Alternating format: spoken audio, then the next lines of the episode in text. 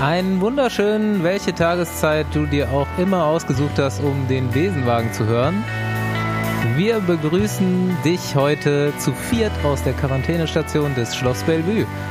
Der Bundesfossident, Andi und äh, unser alljährlicher, lasst uns das so fortführen, äh, Stargast äh, der Tour de France Besenwagen-Fraktion. Herzlich willkommen im Besenwagen. Ich bin Bastian Marx. Ich bin Paul Voss. Ich bin der Andi Stauf. Ich bin Rick Zabel, hallo. Wie immer wird der Besenwagen vollgetankt von Rafa. Leider hat das ja nicht geklappt, dass wir äh, Rick letzte Woche schon während der Tour de France wie letztes Jahr wieder aufnehmen konnten. Ähm, auch wenn das möglich gewesen wäre. Ich hoffe, wir können auch nächstes Jahr mal so nach der Tour de France das Ganze machen und du bist über den Champs-Élysées noch gefahren. Das äh, hatte ich mir äh, auf jeden Fall auch gewünscht. Aber äh, wir holen das diese Woche nach und äh, da wir die ganze Zeit äh, so beschäftigt waren, mit hinter der Tour de France hinterherfahren, dann sprechen wir diese Woche mal, was da überhaupt alles passiert ist. Das haben wir im letzten Podcast nur so ein ganz kleines bisschen angerissen. Nun zu einer Veranstaltung, äh, die jetzt noch an diesem Wochenende stattgefunden hat, äh, die ich mit dem Bundesfossi besucht habe. Der aber hat für Aufsehen gesorgt, ich weniger. Genau, ich habe am 24-Stunden-Rennen am Nürburgring teilgenommen äh, für das Team Legends, welches im jeden Jahr eine verschiedene Charity-Organisation unterstützt und dieses Mal war es Leben mit Autismus.de. Die kommen aus der Bonner Region und wurden von Christian Knies vorgeschlagen. Ähm, Knesi hat da schon mehrmals mitgemacht bei der Veranstaltung für Legends und genau, für mich war es auch schon das zweite Mal und in jedem Jahr unterstützt man einen anderen ähm, guten Zweck. Genau, und über eine, ziemlich, eine ziemlich geile Aktion. Man hat immer wieder prominente Fahrer dabei, wie auch Roger Kluge in den letzten Jahren. Dieses Jahr war noch Johannes Fröhlinger mit. Von daher ganz, ganz geile Aktion, genau. Ja, und über Knesi sind wir ja auch so ein bisschen gelandet. Äh, ich habe das so mitbekommen, dass die Jungs eigentlich ganz glücklich waren, dass du da mitfährst, weil äh, die wussten, dass du schnell fährst. Jetzt bist du nicht nur das äh, 24-Stunden-Rennen gefahren, sondern wir sind auch beide beim 75-Kilometer-Rennen gestartet, ähm, was GCC war. Und eigentlich wäre das nicht lustig, aber heute haben wir eine sehr lustige Einsendung bekommen. Es kann Staufi vielleicht gerade noch mal breit treten. äh, ja, und zwar kam eine Einsendung. Ich weiß nicht so recht, ob es eine Beschwerde war oder einfach nur irgend sowas zwischendrin. Äh, eine, eine, eine Reihe von Fragen, die uns hier erreicht haben. Und zwar ist der werte Herr Voss beim 75 Kilometer Rennen mit sechs Minuten Vorsprung angekommen. Auf den zweiten. Auf den zweiten. Wie geht das? Also Echt jetzt? Steht hier drin? Also Zitat, ne? Es ist schon Irgendwie so ein bisschen bin ich da ein bisschen zwiegespalten. Naja, also anscheinend versteht er das nicht, weil er selber auch 10 bis 15 Stunden immerhin äh, Rad fährt pro Woche. Ja gut, da fährt er mehr als ich. ja, da, dazu kommen wir noch. Ähm, ja, irgendwie findet er es auch blöd, dann in der gleichen Wertung mit dir zu fahren. Warum auch immer. Ich dachte, das wäre so Hobbyrennen sind ja immer nur um es gemacht zu haben. Weißt du? Ich wusste gar nicht, dass die Leute das so ernst nehmen. Ähm, ja, und jetzt kommen die Fragen. Sind alle, die es ins bezahlte Peloton geschafft haben, Supertalente?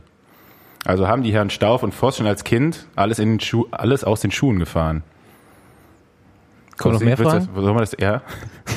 Und äh, können einige Profis es sich leisten, meinetwegen 5000 Kilometer im Jahr weniger zu fahren als andere und trotzdem nicht abgehängt zu werden? Ja, da muss man jetzt natürlich fragen, 5000 weniger als was? Und die letzte Frage ist es dann auch noch, äh, ob wir nicht ein paar Trainingstipps geben können. So wie das Lisa Klein hier mal gemacht hat. Aber danke schon mal, Jan, für die Einsendung. Ich, ich wir versuchen jetzt natürlich äh, nach bestem Gewissen hier die Fragen das oder das Rätsel zu lösen. Genau, wir müssen das aufarbeiten. Wie der Paul das, ist, äh, das geschafft hat. Ich, ich kann ja mal aus Sicht eines auch 10 bis 15 Stunden die Woche trainierenden Hobby-Deppen das äh, so darstellen, wie ich nämlich hinter Paul die ersten elf Kilometer, glaube ich, gefahren bin. Da habe ich Paul noch gesehen, zumindest.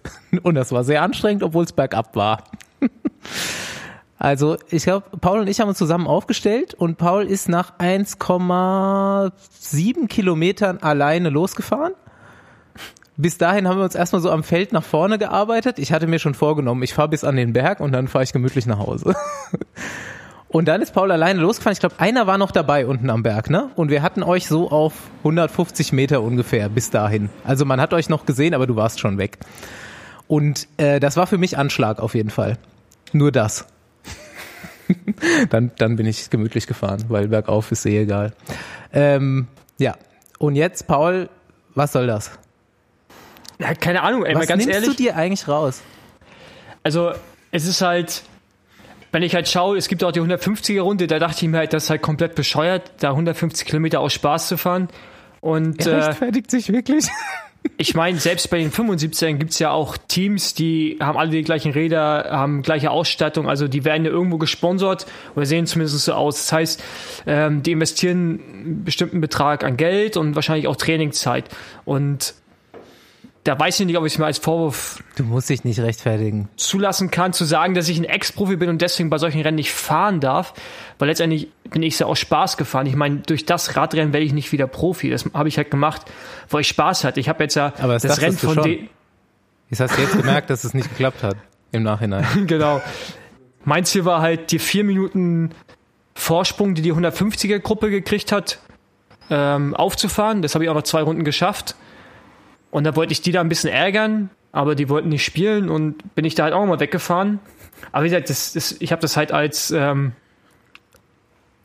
es tat halt weh, aber hab, ich habe es halt als Spaß gesehen. Also mir ging das nicht, ich war auch nicht, also zum Beispiel Siegerung habe ich leider verpasst, wo ich halt dann direkt ins 24-Stunden-Rennen gegangen bin. Also mir ging es nicht darum, jetzt irgendwie mir einen Namen zu machen oder mir da, mich da aufs Podest zu stellen. Ich habe es halt gemacht, weil es mir Spaß macht.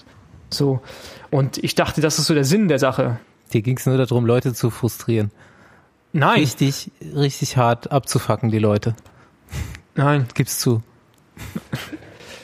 dich abzufacken, ja. nee, also ich habe es wirklich auch Spaß gemacht und wenn natürlich jetzt jemand äh, dadurch diskriminiert fühlt, wo ich als Ex-Profi da mitfahre, ja, keine Ahnung. Ähm, Ja, aber mich- wie funktioniert das denn jetzt? Wie schaffst du das denn, da noch sechs Minuten rauszufahren?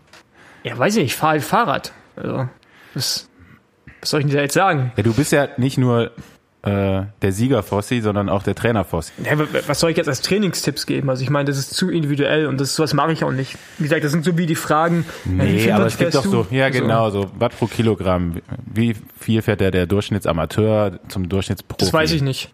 Ich weiß Also ich- das ungefähr. Ja. Der Durchschnittsamateur ist wahrscheinlich mittlerweile so irgendwo zwischen viereinhalb und 5,1 so unterwegs Watt pro Kilogramm. Und, okay, und die Profis, weißt du das? Ja, das weiß, müsst ihr ja wissen. Ja, ist auf jeden Fall ein bisschen Rick mehr. weiß das. Bin so bei 4,5 bis 5,1 unterwegs. ja, keine Ahnung. Also meine Schweinleistung ist schon noch ein bisschen höher, aber Ja, wir brauchen jetzt ist auch halt- nicht so weit, um den heißen Brei rumzureden. Also wenn man jahrelang im Profigeschäft war, Ach. über die ganze Zeit immer mit Epo und Wachstumshormonen aufgeladen hat, das hat halt noch Nachwirkungen. Ja, das- da kann man auch 5000 Kilometer weniger trainieren. Und dann auch Keton. Genau. Dann haben wir hier natürlich jetzt mit dem mit dem ganzen Besenwagen-Budget, was wir durch die T-Shirts haben, äh, die ganze äh, die so Neuproduktion der. Ketone auf, aus, aufgekauft. Der legt sich da auf seinen Super Six Evo Hobel und rollt halt auch schon schneller als wir da hinten. Leichter, steifer, genau. der Fossi leichter und steifer. Ja, nee, aber ich glaube, ich, tatsächlich, also wie viel Kilometer braucht man so, um wieder halbwegs die Amateurfahrer abzuhängen? Also, Also kann ich, 5000. ich ja, Fossi 5000 trainiert ja noch gerne, ne? Wie, wie ja, viel ich hast du? halt noch. wie viel machst Ich du die weiß Woche? es gerade nicht, aber ich hau mir halt im Training schon noch mal irgendwie in die Fresse. Also, ich- also ich merke halt schon, dass die Regeneration ist nicht mal die gleiche wie vor zwei Jahren oder drei Jahren, klar. Aber jetzt so für einen Tag geht das schon noch mal richtig tief gehen. Ich meine, die Leute sollen sich doch mal freuen. Da kann man sich mit so einem Ex-Profi-Gewinner vom Nürburgring-Rennen mal messen. Wann kann man das schon? Ich meine, man sieht ihn halt nicht lange, aber dann weiß man, woran man ist. Wir haben äh, das auch in einer ganz frühen Folge, glaube ich, schon mal besprochen, wo ich schon mal gesagt habe, dass jeder Profi, den ich kenne, das fragt er nämlich auch in der Einsendung, äh, genau ein C-Klasse-Rennen gefahren ist, weil er fragt, ob ihr in der Jugend schon alles zerlegt habt. Und das ist halt einfach so. Wenn man Profi wird, dann gewinnt man die Rennen in der Jugend. Dann muss man Ja, das sich darüber zum Beispiel keine, nicht. keine Gedanken Das machen. Dann, muss nicht automatisch so sein. Aber Nee, ähm, ich habe es zum Beispiel nicht. Also ich war kein Überflieger im, im Jugendbereich und Junioren. ich finde immer den Vergleich C-Klasse und Kreisliga C finde ich immer passend. Also Ja. Kreisliga C kann ja auch jeder spielen beim Fußball. kann ja auch jeder in der C-Klasse starten, der sich einfach nur eine Lizenz löst. Aber man kann sich ja ungefähr vorstellen, wie hoch der oder wie groß der Unterschied von der Kreisliga C zur deutschen Fußball-Bundesliga ist. Also da sind ja, glaube ich, wie viele Ligen sind dazwischen? So zehn mindestens ungefähr. Ähm, das ist einfach so mal vom, vom Einstieg so jedermann äh, bis zum Profi einfach schon mal so ein riesen Unterschied. Und in der Bundesliga gibt's ja dann auch nochmal Unterschiede, also bei den Profis. Und äh, da gibt's halt Spieler vom 1. FC Köln, sage ich mal, und vom FC Bayern München so. Und Um- Fossi ist halt so ne? Cottbus oder Aue oder sowas. Nee, Fossi war schon so Auswechselspieler bei Bayern München oder so, würde ich sagen. Unterbezahlter Auswechselspieler bei Bayern Und dann München. gibt's halt noch so Leute wie Lionel Messi, ne? Also dann sind dann so die, die wirklich dann auch 5000 Kilometer wahrscheinlich noch weniger fahren müssen als ich oder gar nicht. Also ich kenne auch Geschichten von richtig guten Radprofis, die ähm, so gut wie gar nicht trainiert haben und äh, die hängen dann so jemanden wie mich trotzdem noch ab, also am Berg. Ne? Linus Gerdemann. Ähm, ja, auch, aber auch so, ich Ja, glaub, gut, aber dich am- An- dich am Berg Schleck- abhängen, Andi also- Schleck könnte wahrscheinlich auch äh, morgen früh noch jeden äh, Amateurfahrer der Welt auch mit seinen paar Kilo Übergewicht noch abhängen, weil der Ja, im Staufe, aber ganz ehrlich, vergleich, vergleichst du jetzt dich am Berg mit Andy Schleck oder warte, mit Linus Nee. Gerdemann? Also die Hä, hängen hast, dich auch. hast du eigentlich gerade die letzten fünf Minuten zugehört, als ich was gesagt habe? Nee, ne? du hast gerade gesagt am Berg. Ja, natürlich, aber die brauchen halt auch gar nichts zu trainieren im Vergleich zu mir. So wie ich jetzt nicht trainieren müsste, um mit einem Hobbyfahrer irgendwie noch mitzufahren, müssen die nochmal, also da gibt's da auch bei den Profis noch Riesenunterschiede, so was das Leistungsvermögen angeht. Der menschliche Körper ist ein Wunderwerk. Man muss auf jeden Fall mal sagen, einfach, dass die Voraussetzungen ganz andere sind. Du kannst nicht einfach hingehen und sagen, du kannst mit Training alles erreichen. Das sind, ist so ein Spruch, den sich manche Leute einbilden, der aber einfach nicht stimmt. Radprofi werden kannst du nur mit den Voraussetzungen dafür und die haben nun mal nur ganz wenige. Und wenn ich Hobbyfahrer bin und ich trainiere super viel, dann kann ich super stark werden für meine Verhältnisse. Aber die Verhältnisse eines anderen fangen wahrscheinlich über meinen Top-Verhältnissen, austrainierten Verhältnissen erst an. Und das sind eben Leute, die in der World Tour fahren. So wie unser Bundesfossi hier. Ja, also man muss natürlich einige Dinge auch einfach in Relation sehen. Ähm, wie jetzt die Jungs schon gesagt haben, Stauf und ich waren schon mal in der World Tour unterwegs. Ahnung, ich bin sieben Grand Tours gefahren, irgendwie alle Klassiker. Und ja, da hat man halt ein gewisses Grundniveau, was man auch über Jahre noch beibehält. Und ich, klar fahre ich noch Rad. Ich fahre jetzt sicherlich keine 15.000, 20.000 Kilometer, aber 10 werden es immer noch sein. Und ich fahre abends auch noch mal Intervalle und hau mir auch noch mal in die Fresse und ähm, sowas wie jetzt am Wochenende Nürburgring nehme ich halt einfach mit als Spaß. Habe ich halt gemacht, weil es mir Spaß macht, weil ich gerne Adrenalinkick hab und ähm, mir halt auch noch mal wehtue und genau, äh, wenn ich jetzt einfach gar nicht fahren würde, dann würde ich auch so nicht fahren können. Na klar, muss ich noch dafür was tun, aber ich habe jetzt keinen strukturierten Trainingsplan oder äh, mache mir ewig Gedanken, wie ich an dem Tag optimal vorbereitet bin, sondern ich mache es halt wirklich aus Spaß. Und man sollte sich halt als, als normaler Rennfahrer nicht mit Leuten vergleichen, die vielleicht schon mal äh, oben irgendwo beim Sport waren. Das ist, funktioniert aber nicht. Ich meine, ich, ich mache auch Läufe und laufe am Wochenende jetzt einen Zehner zum Beispiel. Und das sind halt welche, die laufen halt sechs oder sieben Minuten schneller als ich. So. Und die sind dann aber nicht zufrieden, wenn sie eine 30er Zeit laufen. So, aber für mich ist halt dann zum Beispiel eine 36, denke ich, ich flieg. So, das ist halt dann wieder eine andere Sphäre, wo ich am hinterherlaufen bin, aber mich in dem Sinne gut fühle und mir ist egal, welche Platzierung bei rauskommt, sondern da geht es darum, dass ich mich selber steigere. Und ich glaube, das sollte eigentlich das Ziel sein bei so einem Rennen wie jetzt am Wochenende, weil ganz ehrlich, ein 10., 12. oder 20. Platz eigentlich irrelevant, wenn man für sich eine bessere Leistung abgeliefert hat und man sich wohler gefühlt hat auf dem Rad. Das ist zumindest mein Empfinden. Ja gut, aber es ist ja vielleicht auch nochmal relevant äh, überhaupt der Jan, der geschrieben hat, wie groß der ist, wie viel der wiegt, wie viele Kilometer er selber fährt, um das mal in Relation jetzt zu setzen, weil sonst ist es, ich sag mal, Fossi ist ja schon noch extrem fit und macht halt viel Sport, sehr Und das talentiert. Rennen kommt ihm auch entgegen. Und Nürburg, ja, Nürburgring ist ein super schwerer Parcours, also ich sag mal, äh, man sollte da hinfahren, um Spaß zu haben, ne? Also nicht, um sich mit äh, irgendjemandem zu vergleichen. Es geht ja darum, Rad zu fahren, weil es Spaß macht.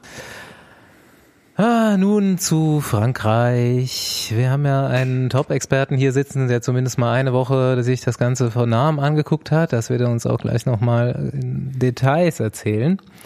Ähm, Ich hoffe, ich hab, ihr habt euch das angeguckt. Ich äh, habe hier so einen Tagesordnungspunkt Tops und Flops gemacht. Ich finde das ganz witzig, damit einzusteigen. Rick kann sich vielleicht auch mal kurz drüber Gedanken machen, welche Kollegen er ganz toll und welche ganz schlecht fand oder Teams oder was auch immer an der Tour de France.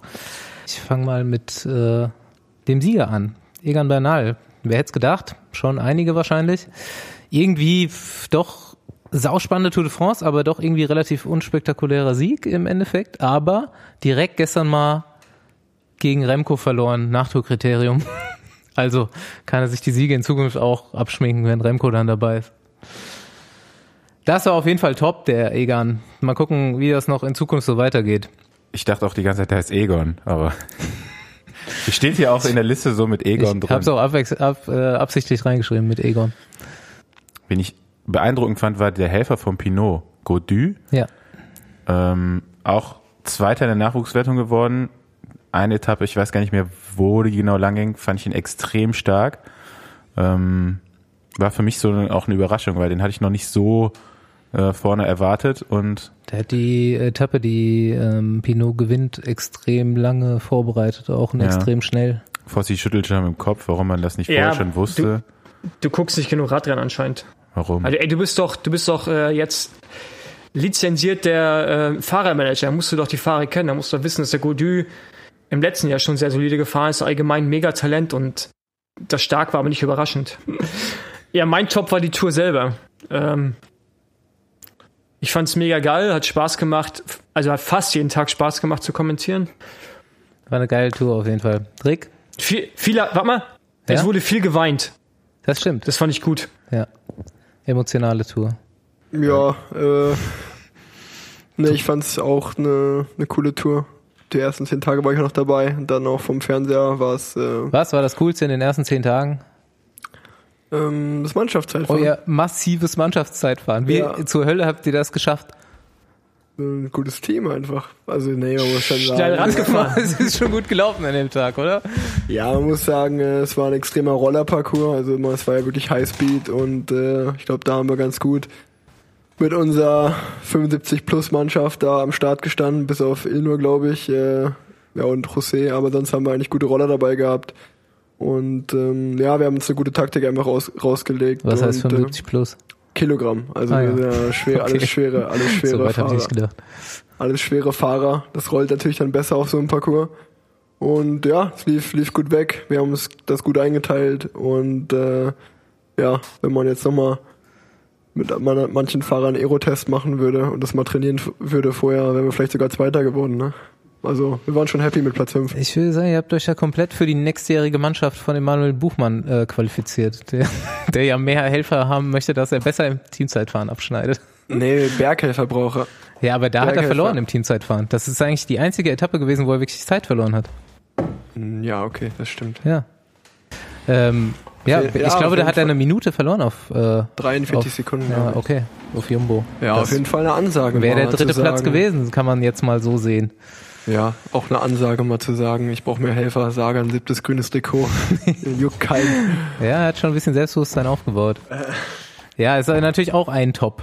Ähm, Ja. Hast du aufgeschrieben, ne? Hab, ist mein Top auch, ja. Ja.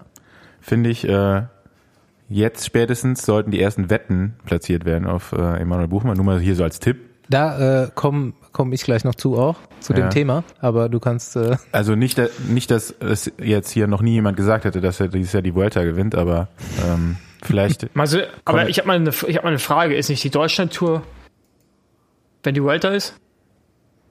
das Ja. könnte sein. Ja. Und er fährt die Deutschland-Tour, wurde schon bestätigt.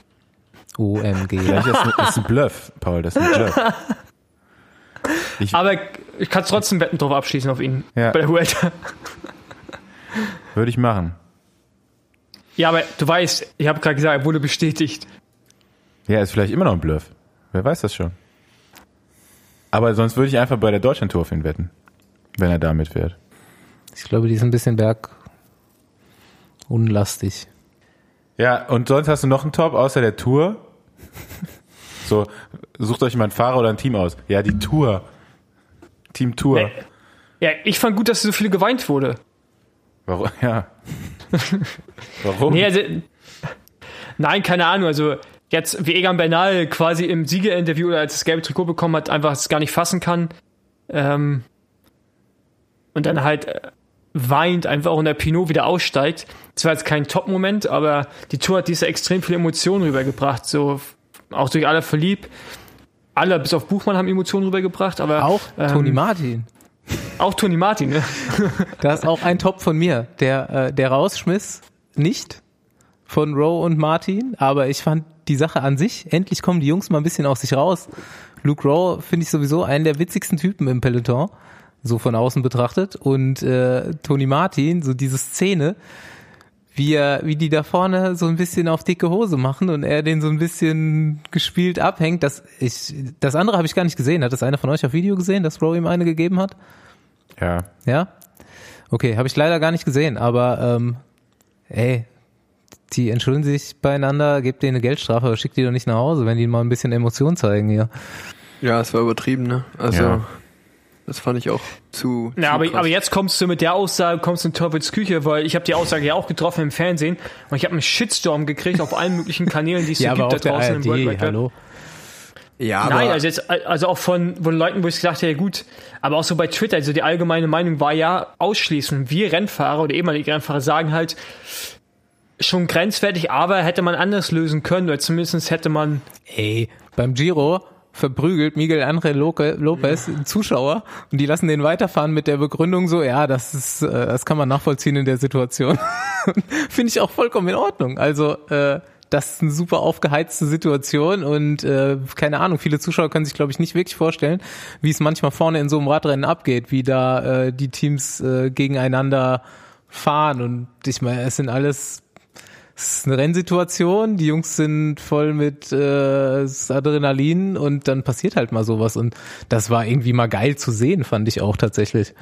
Ja, ich finde es auch total Schwachsinn, die auszuschließen. Ähm, man kennt ja nicht nur die Bilder von, von Lopez, vielleicht vom Giro, sondern auch aus der Vergangenheit, wie immer mal wieder, ich weiß nicht, war es nicht auch Hino, der einen Zuschauer verprügelt hat? Oder- Ino sind hat schon öfter einen Zuschauer öfter mal äh, verprügelt, auch. Zuschauer verprügelt worden oder sonst irgendjemand. Auch ähm, war das mal bei der Tour, als Barredo, glaube ich, mit dem Vorderrad auf seinen Rui Kollegen Costa, da äh, losgegangen ist.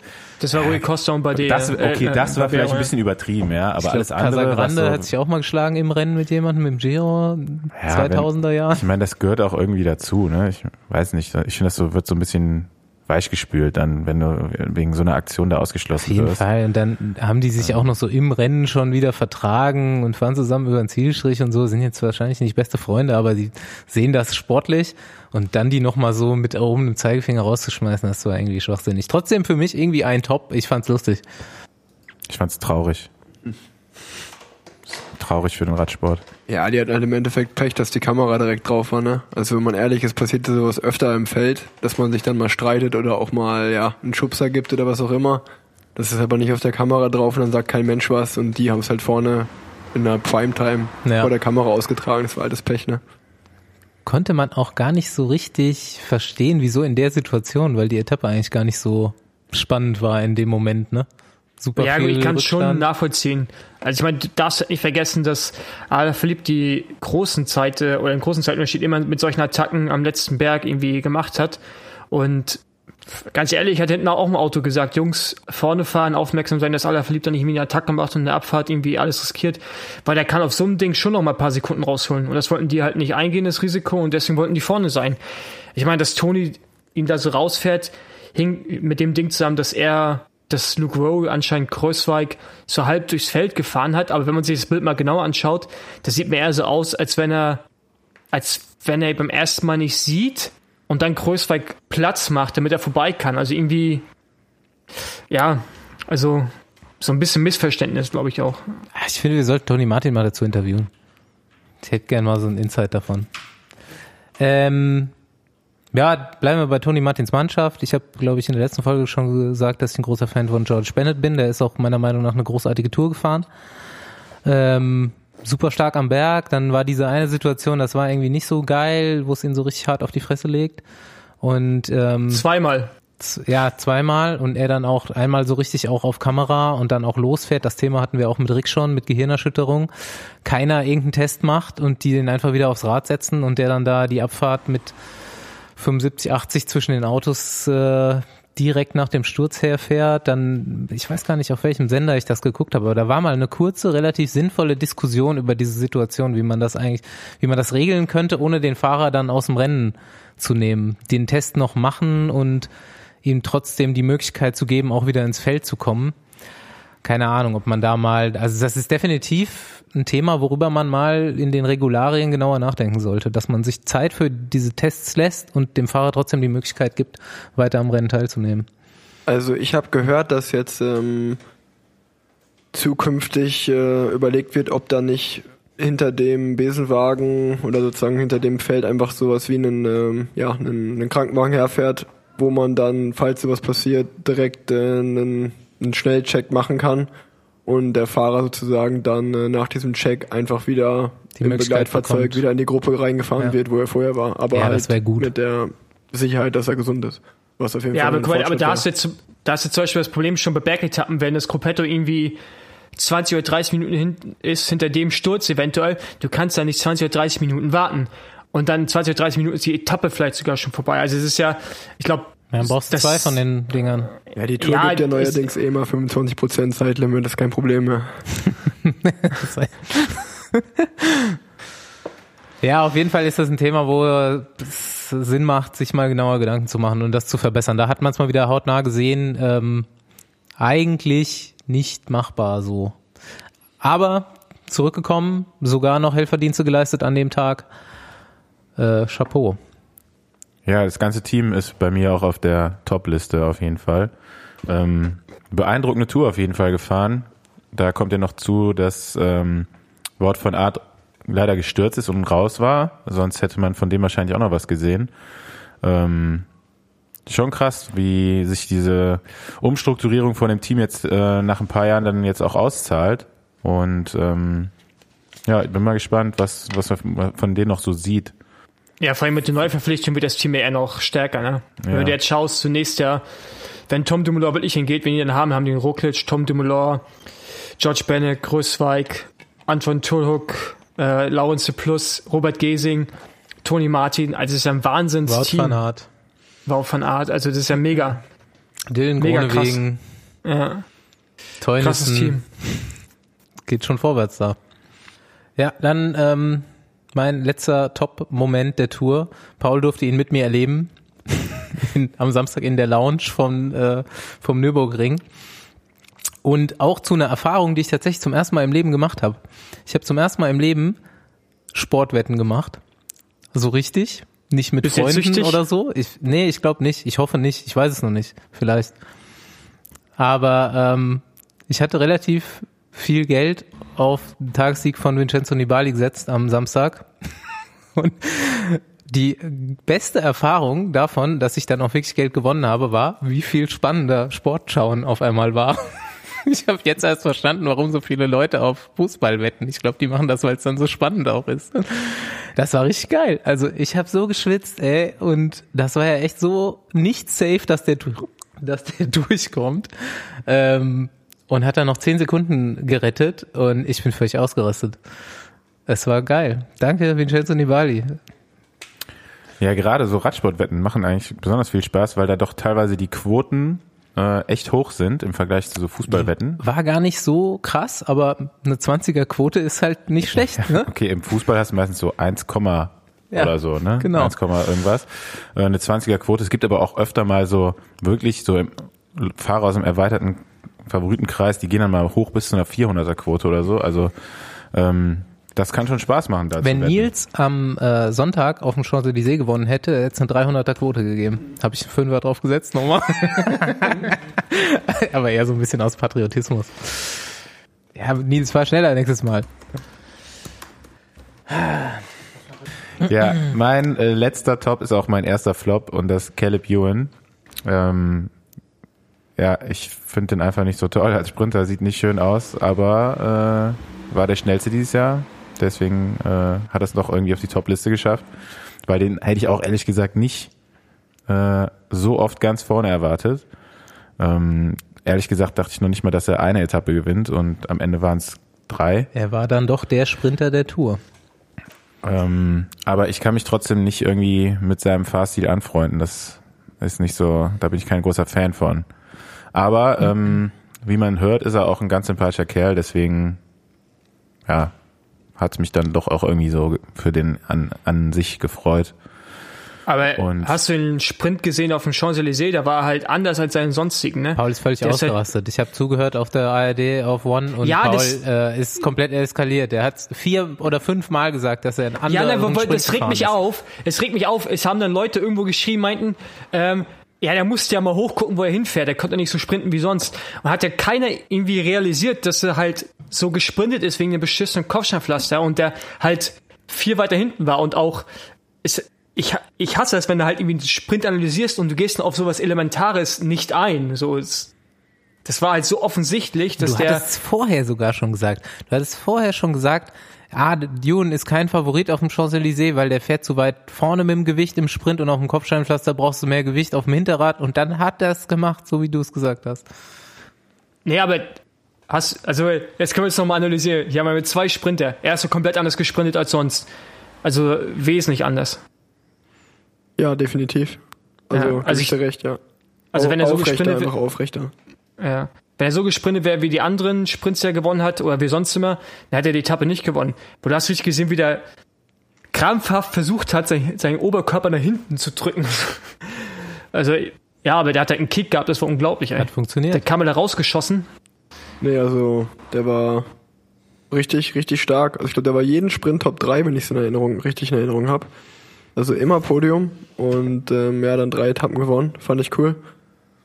Extrem starke Sprints und äh, freut mich auch, dass er Dylan Grunewegen immer weggenommen hat. Ich fand Viviani auch, äh, ich fand Gronewegen erstaunlich schlecht, Das ist mein erster Flop auf der Liste. Der hat es irgendwie nicht in der Form, wie man ihn sonst sieht, zur Tour geschafft. Und Viviani hat sich in der dritten Woche einfach zum Bergfahrer entwickelt. Der konnte dann nicht mehr sprinten am Schluss. Paul? Ey, das.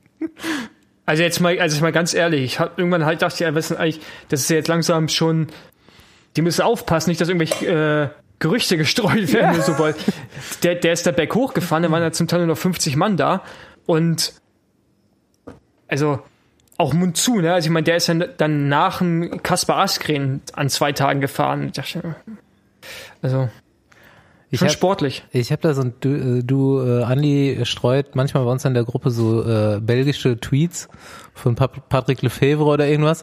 Ich habe auch so einen zugespielt bekommen, wo auch so ein Journalist, ich glaube, das war derselbe Tweet, den äh, du da auch geschickt hast, wo er den Journalisten fertig macht. Und da hatte noch einer drunter geschrieben von wegen, oder, oder war das das sogar mit äh, De Mol? Äh, Johann Brunel. Johann Brunel und dass jetzt der, der Sprinter äh, so schnell wie die Bergfahrer fährt und der Eintagesspezialist führt die Tour an und äh, äh, das Ganze mit dem äh, Doc Demol, den schon Brunel engagiert hatte. Ähm, ja, aber dafür war Viviani auch nicht so schnell im Sprint dieses Jahr. Ja, das stimmt. Also ich weiß ja nicht, ob da, ob er irgendwie anders trainiert hat auf die Tour, was ich mir eigentlich nicht vorstellen kann. Ähm, hatte aber auch schon den Giro in den Beinen, oder? Ist er ein Giro gefahren? Ich glaube ja, ne? Ja, die Hälfte. Ja. Die erste Ja, er Hälfte. ist in Giro gefahren. ja. Ähm, irgendwie hat er sich auf jeden Fall ganz gut erholt äh, bis in die letzte Woche. Ähm, aber man muss ja auch dazu sagen, Viviani ist auch ein relativ schmächtiger Sprintertyp, so der kann schon in Topform wahrscheinlich auch mal gute Helferdienste leisten. Also ist jetzt kein kein äh, 80 Kilo plus Sprinter, der dann auf einmal schnell bergauf fährt, sondern Viviani auch generell ein starker Rennfahrer. Ähm, für mich aber in den Sprints ein bisschen enttäuschend gewesen dieses Jahr. Die eine Etappe gewinnt er auch nur, weil da wirklich, da konnte man auch nur gewinnen, so wie die äh, angefahren wurde. Ähm, und die hat er auch nur mit Ach und Krach gewonnen und ja, Grunewegen fand ich gar nicht so schlecht, aber er hat halt nur ein bisschen Pech teilweise. Ja, teilweise war das Timing einfach nicht so geil, ne? Dass er da nicht mehr vorbeikommt. An Jun zweimal. Ganz knapp. Ja, ich fand auf jeden Fall Viviani auch, äh, also ich fand es ja beeindruckend, wie er berghoch gefahren ist.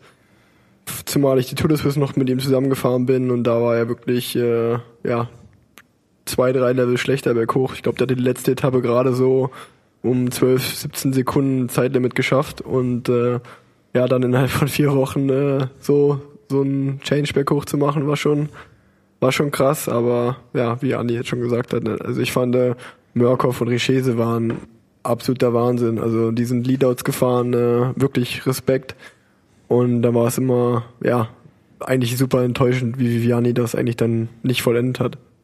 Ich fand den einen Tag auch krass, wo fahren sie einen Zwischensprint an Morkov und der muss halt wirklich bremsen, glaube ich, sogar fast vom letzten Meter, damit Viviani überhaupt noch vorbeikommt. Und der sah so stark aus, der Morkov, da in dem, in dem Moment. Das war schon echt krass. An dem Tag wird Viviani auch nichts im Sprint. Das hast du dann irgendwie da haben wir Zwischensprint auch schon sehen können. Aber ja, das Leadout war krass. Also, richtig gut, ey. Ich meine, Richese fährt einen super Sprint in Paris, ne? Ja, noch ein Sprinter, der nichts gebracht hat, ist äh, Valverde. Den hatten wir ja schon so ein bisschen als äh, Tour-Mitfavoriten einsortiert, aber der hat irgendwie so, ich meine, okay, war natürlich immer dabei, ist auf einem super hohen Niveau gefahren, aber doch relativ unscheinbar geblieben, so bis auf den zweiten Platz dann am Samstag nochmal hinter Nibali.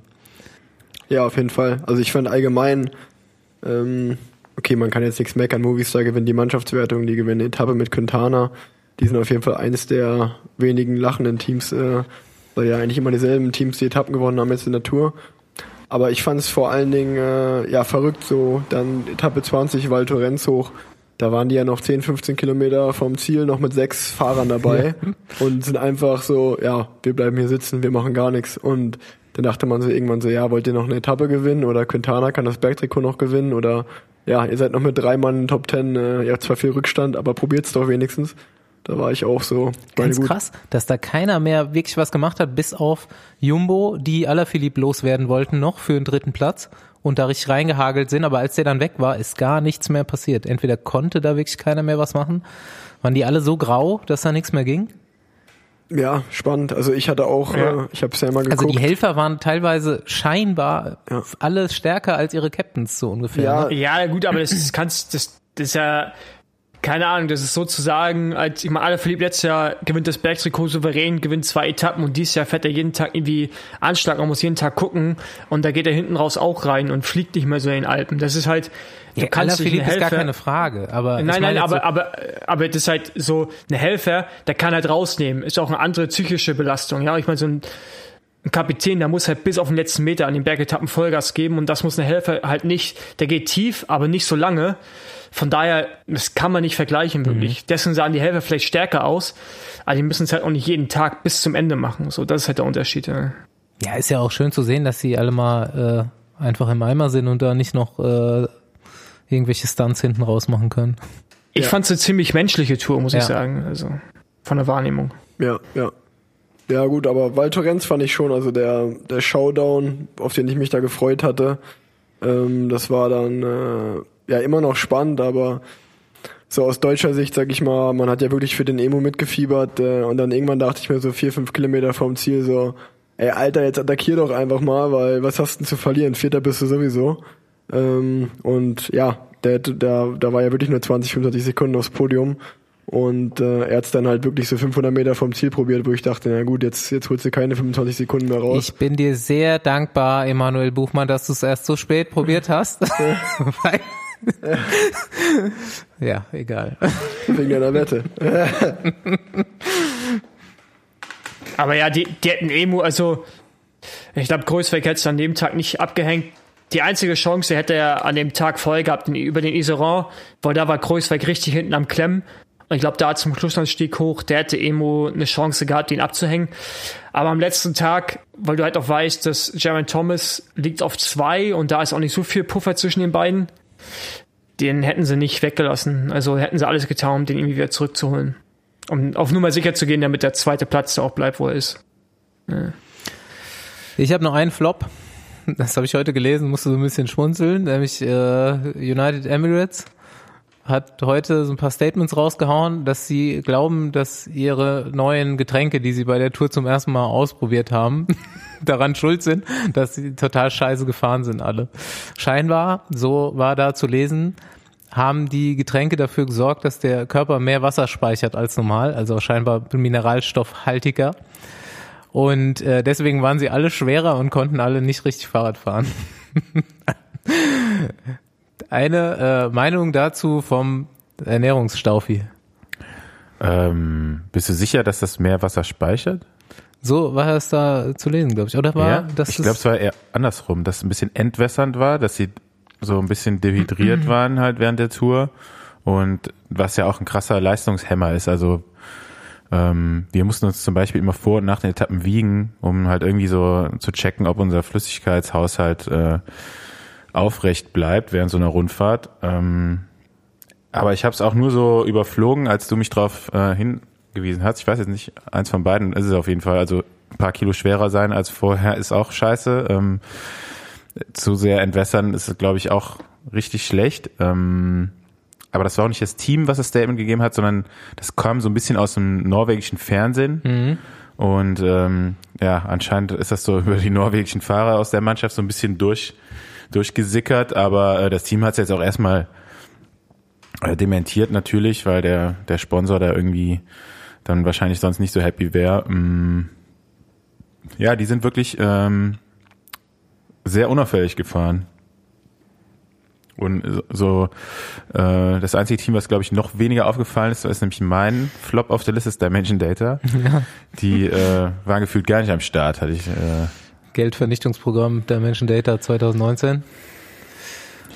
ja, der einzige, der irgendwie so ab und zu mal vorne war, aber halt auch nicht so wie gewohnt, war halt äh, Borsenhagen. Den habe ich Aber- zumindest einmal bewusst gesehen. Ja, der wird jetzt am Ende auch nochmal Fünfter, glaube ich. Kreuziger ist jetzt auch nicht so schlecht gefahren.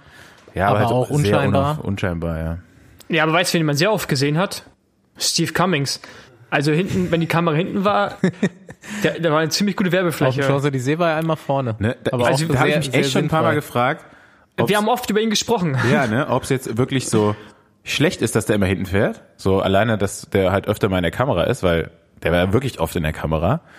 Ähm, aber auf der anderen Seite, also ganz ehrlich, wenn ich sein Teammanager wäre und ich mag ihn wirklich gerne, weil auch ein Teamkollege von mir, super netter Typ, aber als Team so äh, Member kannst du ihn ja überhaupt nicht gebrauchen. Ne? Also der fährt ja echt nur konstant hinten. Äh, und das auch so penetrant, dass der halt wirklich gar nicht zu gebrauchen ist in so einer Mannschaft. Und das ist halt schon so, weiß ich nicht, so, okay, der hat dann in den letzten Jahren dann doch irgendwann mal eine Tour-Etappe auch gewonnen, aber auf der anderen Seite. Nicht äh, nur eine, also mehrere. Ja, aber trotzdem so, ich weiß nicht, ob es das so aufwiegt, weißt du, was ich meine? Dafür fährt er halt dann auch, äh, wie viele Tour-Etappen hat er in den letzten Jahren gewonnen? 30? Äh, nicht 30, drei?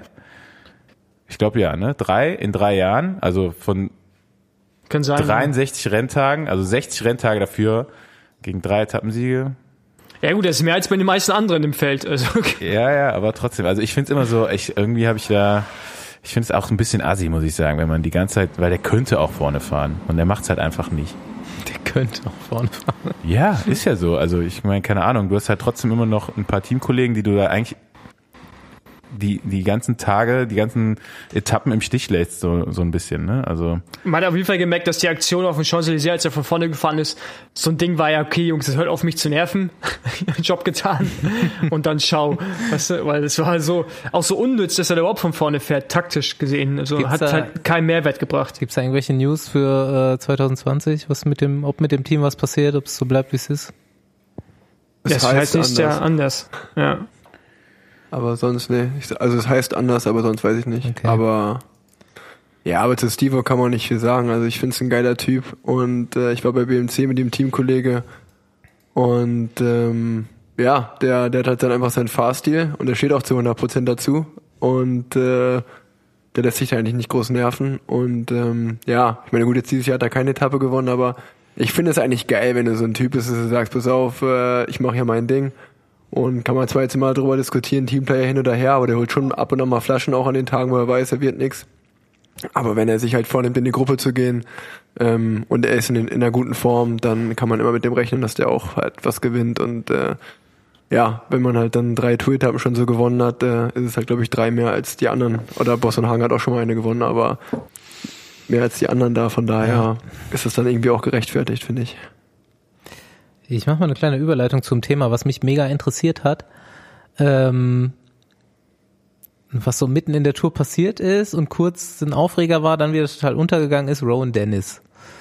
Rowan Dennis finde ich grundsätzlich total geil, weil schon immer Instagram-Account abonniert von ihm und mega lustiger Typ einfach. Super äh, schwarzen Humor und verarscht seine Kollegen immer so ein bisschen, aber eigentlich auf eine nette Art. Saustarker Rennfahrer auch und äh, plötzlich steigt er so aus dem Rennen aus am Tag vor dem Zeitfahren, was er ja auf jeden Fall dann vielleicht gewinnen wollte oder sollte vom Team aus auch. Und es gibt keine richtigen Statements dazu. Er hat auch einfach mal, also erstmal krass, das so zu schaffen, auch so nichts dazu zu sagen.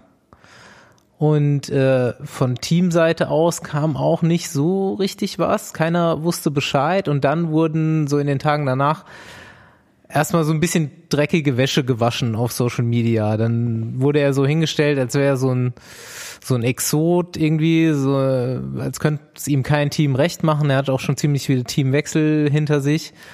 Und ähm, dann hat er aber tatsächlich auch so ein paar von diesen Anschuldigungen selbst abgewiesen. Es kam zum Beispiel, dass er irgendwie, ich glaube, Baskenland-Rundfahrt oder irgend sowas, oder äh, sollte er fahren und da ist er an Tag zwei ausgestiegen und dann hat irgendein Journalist geschrieben, ähm, dass er das wohl damals so gesagt hätte, so zwei Etappen reicht ja, äh, habe ich genug gemacht diesen Monat, jetzt kann ich nach Hause fahren. Dann ähm, hat das Ron Dennis aber tatsächlich selber entkräftet und hat so E-Mails äh, veröffentlicht, wo er mit der Teamleitung das besprochen hat, dass er da äh, schon nach dem ersten Tag ausscheiden darf und sich das Tourzeitfahren angucken darf. Naja, im Endeffekt ist immer noch kein offizielles Statement dazu da. Ich glaube, da gibt's richtig Radau im Team, denn Rowan Dennis ist eigentlich so ein Aushängeschild und gerade nächstes Jahr soll McLaren zu dem Team stoßen und richtig äh, Randale machen dabei. oder die sind schon dabei und wollen da aeromäßig richtig Randale machen.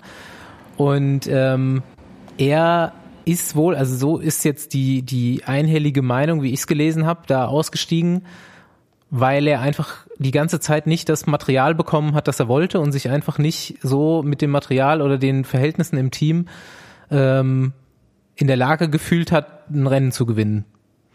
Und dann ist er halt scheinbar auch einfach so ein Typ, der dann sagt so, ey, wenn ich morgen nicht gewinnen kann, dann fahre ich nicht mit. Ciao. Fossi, irgendwelche Infos dazu?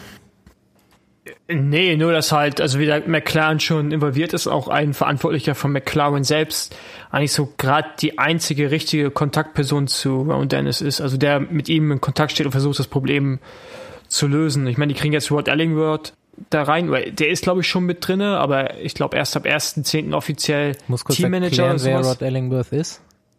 Ja, also Rod Ellingworth ist quasi der Vater so ein bisschen dieses britischen Erfolgs auf der Bahn und auch beim Team Sky. Der hat mit zusammen mit äh, Dave Bradsford dieses ja, ganze System da ins Rollen gebracht, also dieses Konzept, wie das Team Sky aufgebaut wurde und auch die ganzen olympischen Medaillen auf der Bahn mitzuverantworten und ist halt, ja, so, so ein bisschen das, das Brain im Hintergrund, was keiner so richtig wahrnimmt, zumindest jetzt aus, außerhalb dieser Radsportblase.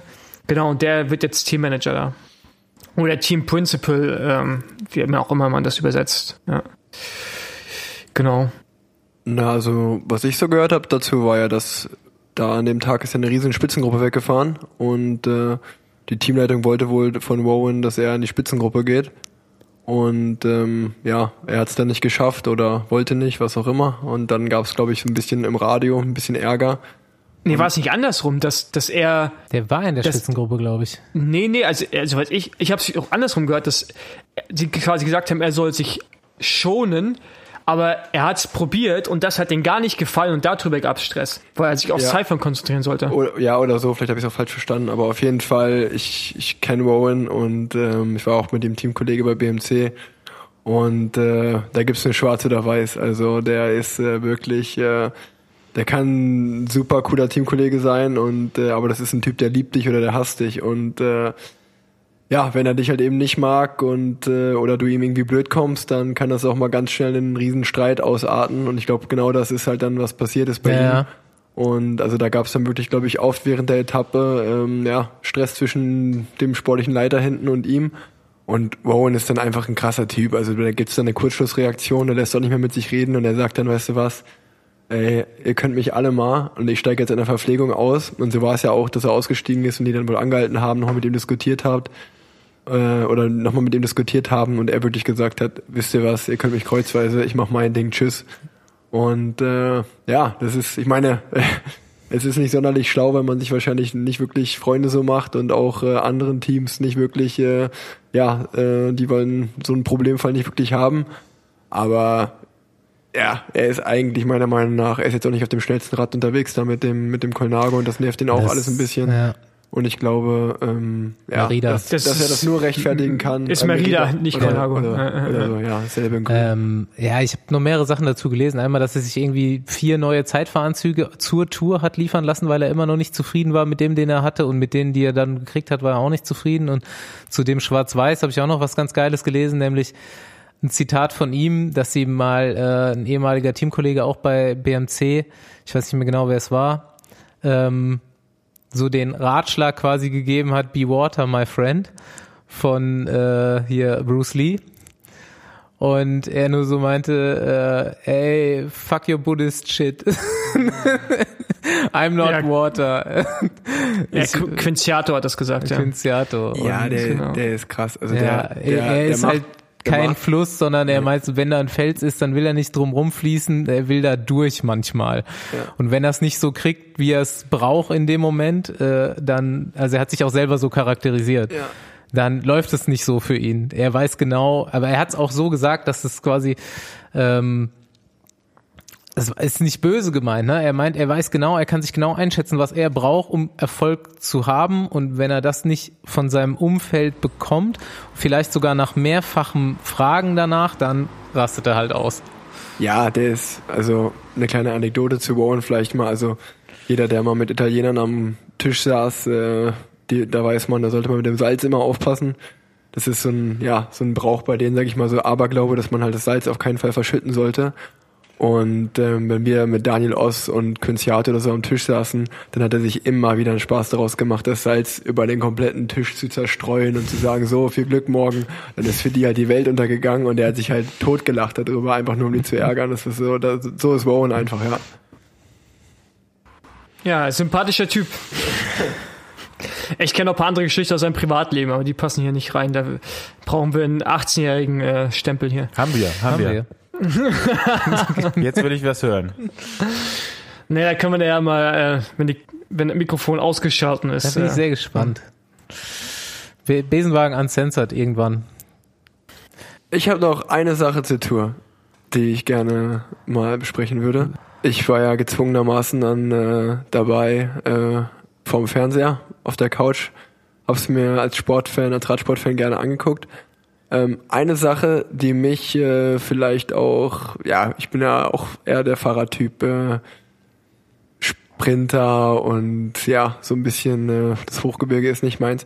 Was ich aber immer total krass finde und nicht so ganz verstehen kann, ist, dass zum Beispiel, ähm, oder das war zum, zumindest meine Wahrnehmung, Wahrnehmung vom Fernseher, dass, äh, also ich will jetzt nicht die Leistung von äh, Lennart Kemner oder so schmälern, der ist absolut mega geil gefahren und ein geiler Typ und ist ja krass gefahren.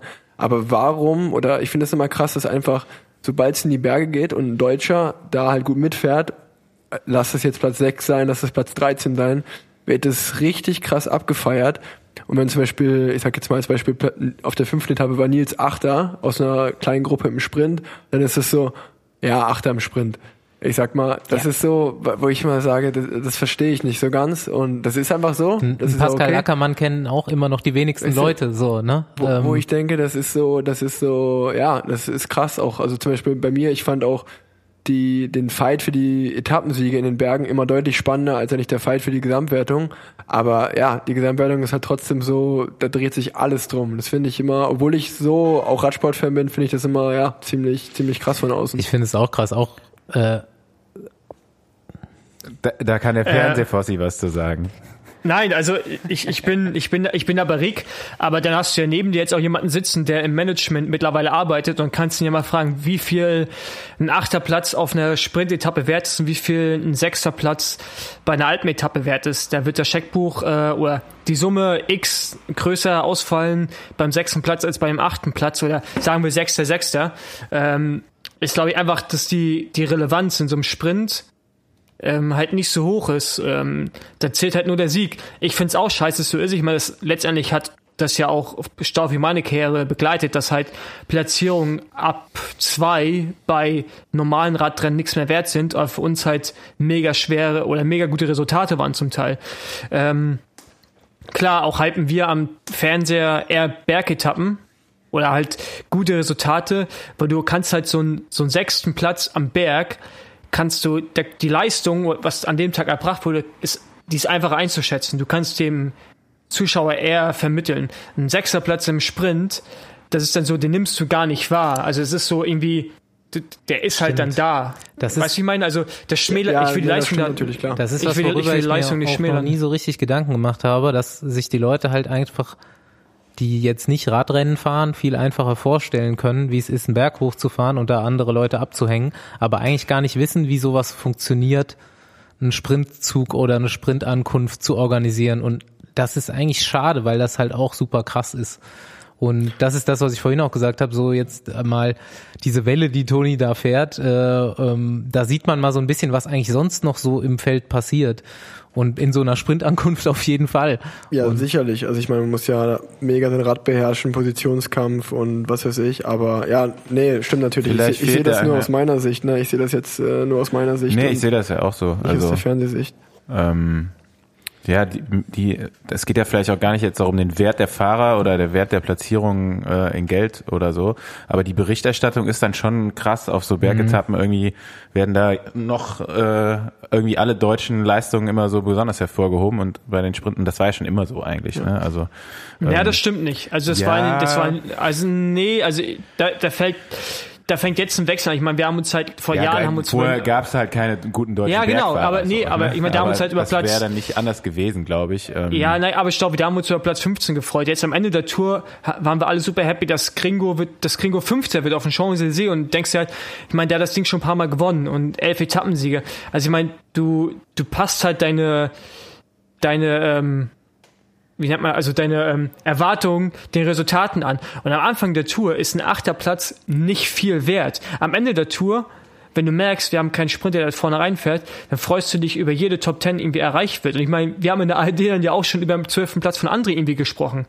Das, was eigentlich komplett, Ja, ich wollte also- eigentlich auf was ja. anderes hinaus. Es fehlt dann aber auch vielleicht so ein bisschen das Verständnis für so einen Sprint. Ne? Ja. Also wie äh, Basti das schon gesagt hat, ist ein bisschen schwieriger zu erklären und hat auch noch nie einer im Fernsehen gut erklärt. Also die sehen super viele Sachen nicht. Ne? Also die, wo ich immer denke, boah, wie Aber- krass hatten der jetzt äh, das schon wieder angefahren, der dafür Richese. Ne? musst du halt Radrennen Im- gefahren sein, so Im um das richtigen Augenblick geht er halt raus und gibt noch den anderen Fahrern so eine kleine Welle mit, dass der letztendlich äh, einen Umweg fahren muss und so. Ne? Das sind halt so Sachen, die sieht man vielleicht nicht so als Ja, aber das ist halt schwierig, glaube ich auch, weil du. Fernsehkommentator, weil er eben noch nie Rennen gefahren ist oder vielleicht Paul äh, eben kein Sprinter warst und Fabian ja, aber das stimmt doch nicht. Aber Ich glaub- Staub, ja, aber wie viele, ne, ganz kurz, wenn wir jetzt nur einmal verteidigen, wie viele, wie viele Finals habe ich denn kommentiert? Das einzige Final, was ich kommentiert habe, das war war das letzten. weil- Nein, nein, nein, an nein, nein, ich, ich will einfach nur sagen, Du das hast einzige gesagt, Final, was, dass Caleb Bjorn auf dem Hinterrad gesprintet ist. Du hast du sogar schon vorher Nein. gesagt, dass er das machen muss. Perfekt. Nein, aber ich will einfach nur sagen, ich gebe dir recht mit den Leuten, die das kommentieren, aber die haben Fabian da sitzen. Du musst aber auch den, also du hast halt immer einen Laien, in Anführungsstrichen, einen Experten daneben sitzen, jetzt bei ARD und bei One. Aber du musst halt dem Experten, was Fabio oder ich sind, die Zeit geben und die Möglichkeit, so einen Sprint auseinanderzunehmen. Ja, Wir ja. beide waren keine Top-Sprinter, gar kein Fall. Aber, aber trotzdem sehe ich ja, äh, wie die den Sprint anfahren und denke mir ja auch, Alter, war das krass, was sie gemacht haben. ist genauso wie das Finale. Schauen Sie, die letzten anderthalb Kilometer waren mega spannend, wie Roger da nach vorne gefahren ist und wo dann auf einmal noch äh, Jasper de Boys herkommt. So, aber du musst halt die Zeit dafür haben, um darüber zu sprechen und die hast du zum Teil nicht und deswegen geht es unter und das auf Bergetappen einfacher, weil einfach gesagt, ja hier krass. Aber ich Ey, verstehe das auch auf nicht, ne? Auf so einer ja. Sprintetappe wird dann aber auch der Experte gar nicht mehr, kommt gar nicht mehr zu Wort Nee. auf den letzten zwei Kilometern. Dann übernimmt irgendwie immer der Moderator Aber und was- das meine ich halt ja gerade. Zeit. Was Ja? du immer ich ja. sagst, ähm, ist mir diese Tour mal wieder extrem krass aufgefallen. Warum zeigen die den verdammten Sprint nicht von oben? Die zeigen jeden Sprint von vorne. Du siehst nichts Ja, da war aber ein auf Schloss. den letzten Metern. Da war ein Schloss, was sie zeigen wollten. Ja, aber ey, die haben den scheiß Hubschrauber dabei. Die haben sogar im Nachhinein noch den Sprint von oben, aber während der passiert, siehst du ihn immer von vorne und weißt absolut nicht, was passiert. Das, was spannend ist, das, was irgendwo den Sprint ausmacht, siehst du nicht. Du siehst es nur von oben. Ja, habe ich, wie gesagt, hast du recht, habe ich schon öfter gesagt. Vor allem haben die ja nicht nur einen Hubschrauber. Ich weiß gar nicht, Paul, weißt du das zufällig, wie viele Hubschrauber die haben? Mindestens drei, ne?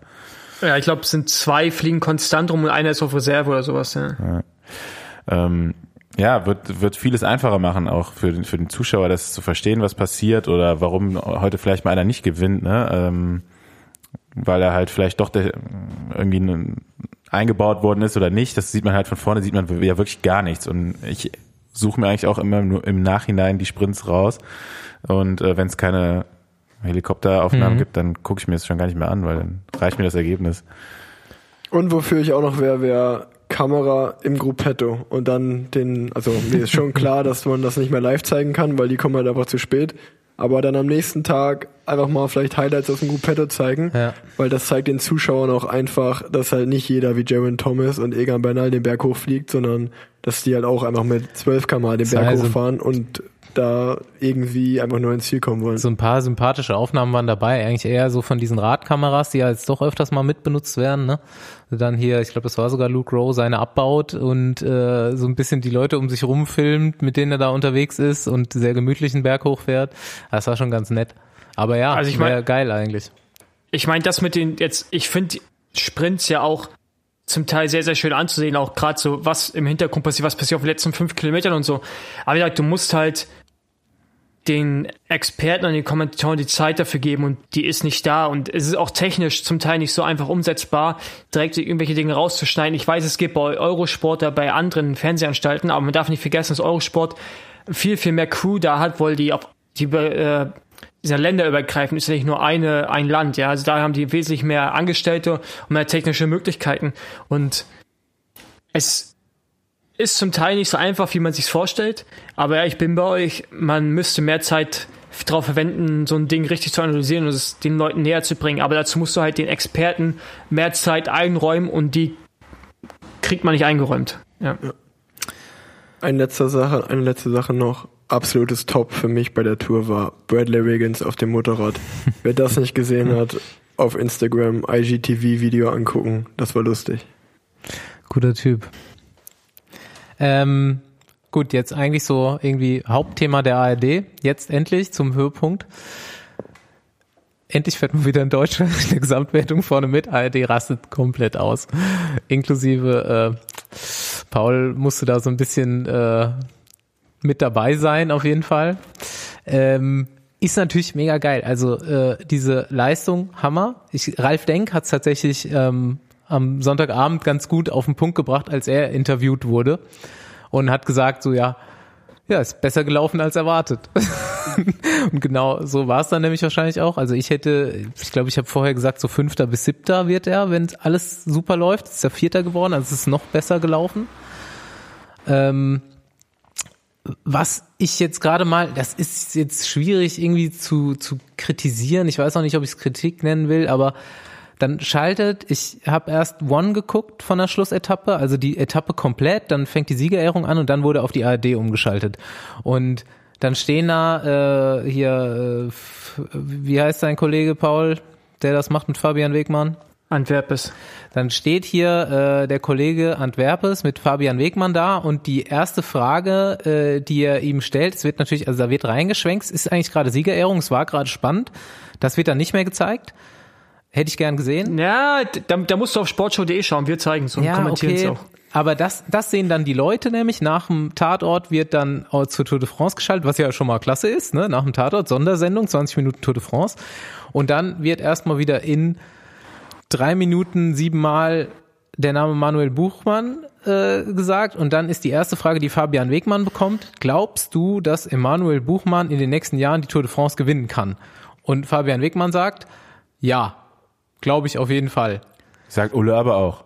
Sagt Ulle auch. So, Ja, ja, aber das- so das- in die, das in die Bildzeitung sogar geschafft. Aber ich finde, als Ulle den Kommentar gebracht hat, da habe ich gar nichts mehr ernst genommen an Aussagen, weil ganz ehrlich, ey. Ulle, Ja. Ulle, hat, Ulle hat einen 50er bekommen und ein Bier und dann, weißt du? Das Worauf ist ich so, Das hin- ist eigentlich aber so wie wir auch. Also Ulle. Worauf ich hinaus will, ist, ey, die haben da jetzt schon ganz schön viel Druck aufgebaut in den letzten drei Wochen. Und der, äh, dieser junge Fahrer hat diesem ganzen Druck standgehalten, hat echt überhaupt keinen Fehler gemacht. Und es ist wirklich besser gelaufen, als jeder erwartet hätte. Dem jetzt aber so vor dem deutschen Publikum direkten Toursieg da anzudichten irgendwo. Also ich weiß nicht, wie ihr das seht. Tour de France gewinnen ist auf jeden Fall noch, steht nochmal auf einem anderen Tablett als jetzt hier der vierte Platz, den er da gemacht hat. Und ähm, da jetzt die deutsche Öffentlichkeit wieder da komplett, die Bildzeitung nächstes Jahr, ah, Buchmann doch nur siebter geworden oder fünfter Ja, genau. geworden, dann das ist Ja, doch das- schwierig, das- oder? Also da kann man sich doch einfach jetzt Ja. mal freuen über das, was da passiert ist und muss nicht immer noch mehr verlangen. Im ersten Satz in diesem Beitrag. Ja, das Problem ist, das Problem ist natürlich, du, du musst einen Hype generieren. Also ich meine, ähm, so Hintergrund ARD, weißt dann ist halt irgendwann wieder so Intendantentreffen, da geht's dann darum, wer kriegt wie viel Sendezeit für welchen Sport und jetzt geht's darum, gute Zahlen zu krachen und äh, Öffentlichkeit das aufzupushen. Ja, das ist ja immer nur ein stetiger Kampf, um Werbe oder um halt Sendezeit zu bekommen. Deswegen machen die das sicherlich auch, aber so eine Aussagen, wie auch Gregor Mühlberger gemacht hat, sein Teamkollege, der übrigens sehr, sehr stark gefahren ist, ähm, Emu kann die Tour gewinnen, das ist halt, ich weiß nicht, ob die sich den Egan Bernal mal angeschaut haben und realisieren, dass der erst 22 ist und der eigentlich, glaube ich, nicht einmal am Limit war, weil die Etappen immer irgendwie abgebrochen wurden oder zu kurz waren für ihn oder nicht hart genug. Das, der Toursieg, also von dem, wo er jetzt gerade ist zum Toursieg, das ist, da ist ja nicht nur eine Stufe dazwischen, ne? Das, da muss ja noch ganz viel passieren. Und ich finde, so, wie du auch gerade schon sagst, wenn der nächste Siebter wird, ist das immer noch ein mega Ergebnis. So, aber jetzt ist, sind wir halt auf so, einem- so einem Ding, wo man sagt, also wenn er nicht aufs Podium fährt, ist es eigentlich eine Enttäuschung. Er hat sich jetzt Und drei Jahre immer halt weiter schwierig. verbessert, das muss so weitergehen, ne? Also Ja, ja, klar, das, das wird ja, der wird ja auch noch mal besser. Aber ist ja nicht so, als wenn die anderen schlafen würden. Ich meine, guck dir mal nächstes Jahr Jumbo Visma an, was die da aufrüsten. Dann äh, bei Ineos haben die noch einen Sosa rumsitzen. Dann hast du so einen Remco Evenpool, wo du gar nicht weißt, wo der hingeht. Also ist ja nicht so, als wenn da gar keine Talente irgendwie sind. Und nur Emanuel Buchmann jetzt noch äh, da ist in den nächsten zehn Jahren. Ich glaube schon, dass er aus, ums Podium mitkämpfen kann in den nächsten Jahren, aber auch Platz zwei oder drei oder Sieg ist ja, eine, ist ja ein mega Unterschied. Das hast du ja dieses Jahr gesehen. Also, wie viele sich darum gekloppt haben, aber letztendlich war es dann trotzdem wieder ein so ein Megatalent, was das für sich entschieden hat. Deutlich dann doch auch. Ja, und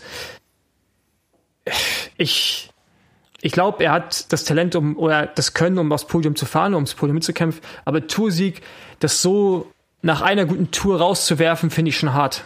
Also, das ist, ja. Naja, ist vor allen Dingen ein Riesendruck für den Jungen, ne? Also ich möchte jetzt nicht in seiner Haut sein, weil halt es wird jetzt einfach von ihm erwartet. Ich verstehe den Punkt von der ARD, dass sie natürlich versuchen, die Leute zu begeistern und das kriegst du halt natürlich schon, wenn du sagst, hey, wir haben vielleicht einen zukünftigen Toursieger. Ey, aber sobald da ein Deutscher jetzt wieder dabei ist, habe ich so das Gefühl, jeder weiß es auf einmal wieder. Jeder guckt jetzt auf einmal wieder Tour de France oder mehr als Ja, vorher, oder? Du, aber Paula, ja du hast auch gesagt, die Zahlen sind wesentlich höher geworden plötzlich, oder? 17,5 Prozent war doch am Samstag die Etappe. Das ist ja jeder, viel? 17,5 habe ich irgendwo gelesen. Das ist ja jeder Ja, fünfte Deutsche so ungefähr. Guck, das ist ja schon krass. Ich meine, für den Radsport Ja, in ist es ja absolut- schon geil, aber in absoluten Zahlen war es krass und auch bei One hatten wir einen Marktanteil von fast 5% zum Teil, was halt für die Rekord, Allzeit-Rekord, keine Ahnung. Also das ist, es, es läuft schon, so ist es nicht. Und das liegt sicherlich auch am Buchmann. Aber ja, man darf für sich erwarten, dass er die Tour gewinnt, weil ich glaube, dann verrennen wir uns da wieder in irgendwas und machen dann so, ein, so einen Rennfahrer irgendwie auch mal ganz schnell wieder nieder. Also wir nicht, aber die Presse halt. Ich würde sagen, mit Ulle als Bundestrainer könnte es laufen. ja. Oder Boris Becker. Ah, schön. Ja, ähm, hier pff, Zuschauerzahlen in Geld aufgewogen. Wir sind beim letzten Thema, nämlich Werbung. Werbung in der Tour de France. Ich wollte auch noch was sagen. Dann mach das noch. Mir ist es auch scheißegal, ob der nächstes Jahr die Tour gewinnt oder ob der überhaupt mal die Tour gewinnt. Hauptsache, äh, Nils Pollitt gewinnt Hauptsache irgendwann mal die. Flandern-Rundfahrt oder Paris-Roubaix. So, da will ich jetzt mal ein bisschen Erwartungshaltung aufbauen, weil das sind die eigentlichen Radrennen, ja. Ja, also ist so. Tour de France, Also- schön und gut. Ist halt, wie du sagst, das ist eine Werbeveranstaltung. Aber Und ich muss sagen, dass Nils Robé gewinnt, ist realistischer als, als Emu. So ist es. Siehste? So ist es, ja. also Also Ähm, Paris-Roubaix auf One und Paul. was natürlich jetzt auch blöd ist, wenn der jetzt bei der Tour so gut gefahren ist, ist ja klar, dass er jetzt keine Vuelta mehr fährt. Wenn er jetzt Neunter geworden wäre oder Zwölfter, hätte er die vielleicht noch gefahren und gewonnen. Sollte man sich vielleicht doch nochmal überlegen hier. Falls du Hast du, dir grad- hast du, Taktik hast du dir gerade die Pressemitteilung durchgelesen oder was jetzt zurückgerudert? Nee, es kann ja immer noch ein Bluff sein. Vielleicht schaffst du ja auch ihn zu überreden. Ich würde sagen, nächstes Jahr Sagan achtes äh, grünes Trikot und Emanuel Buchmann Welter-Sieg. Gut, zur Tour als Werbeveranstaltung. Was einem auf jeden Fall dieses Jahr sehr stark aufgefallen ist, mir persönlich besonders, ähm, war, dass unser gutes deutsches Traditionsunternehmen Continental gefühlt den Etat eines kleinen Staates investiert hat, um Werbematerialien in ungefähr der Fläche eines kleines, kleinen Staates zu produzieren und komplett Frankreich zu pflastern damit. Echt krass.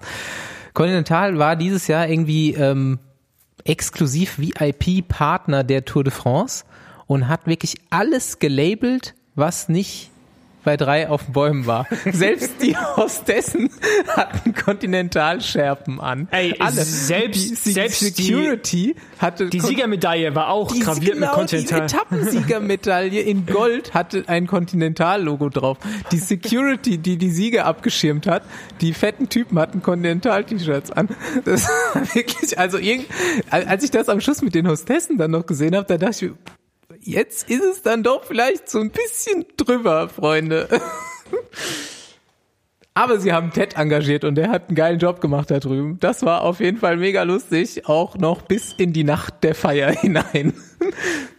Ja, äh, fand ich auch sehr gut. Das waren ähm, auf jeden Fall ein bisschen interessantere äh, Sachen, die der irgendwie mal gebracht hat. Der ist auch mit ähm, Rad von Nibali ist er auch mal äh, eine kleine Runde gefahren. Falls das, hast du es gesehen? Nee.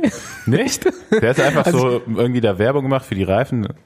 Und äh, im, ne- in der nächsten Story auf Instagram fuhr er dann auf einmal einmal so über, über den Parkplatz mit dem Rad von Nibali. Und da habe ich mich auch gefragt, wie er das hinbekommen hat. Richtig gut.